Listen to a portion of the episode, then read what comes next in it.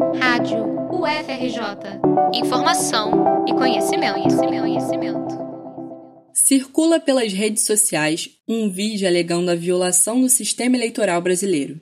De acordo com o material, três venezuelanos e um português teriam acesso ao software das urnas eletrônicas e poderiam manipulá-lo com uma chave.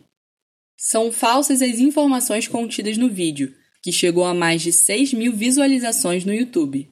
O vídeo utiliza dados falsos sobre uma licitação feita pelo Tribunal Superior Eleitoral, o TSE, em 2017 para a compra de módulos de impressão para urnas eletrônicas.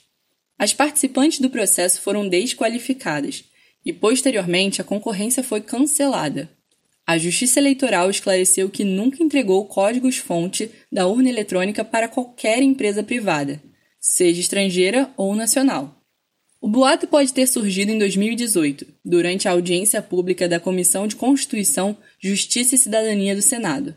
Na ocasião, o professor de Ciência da Computação da Universidade de Brasília, Pedro Antônio Dourado de Rezende, criticou o edital aberto para a compra de impressoras para as urnas eletrônicas.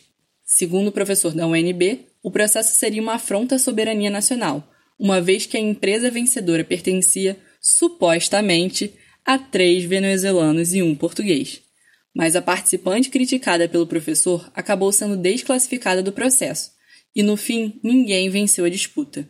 Recentemente, o presidente Jair Bolsonaro voltou a afirmar, sem provas, que as urnas eletrônicas permitem fraude nas eleições e defendeu o retorno às votações em papel.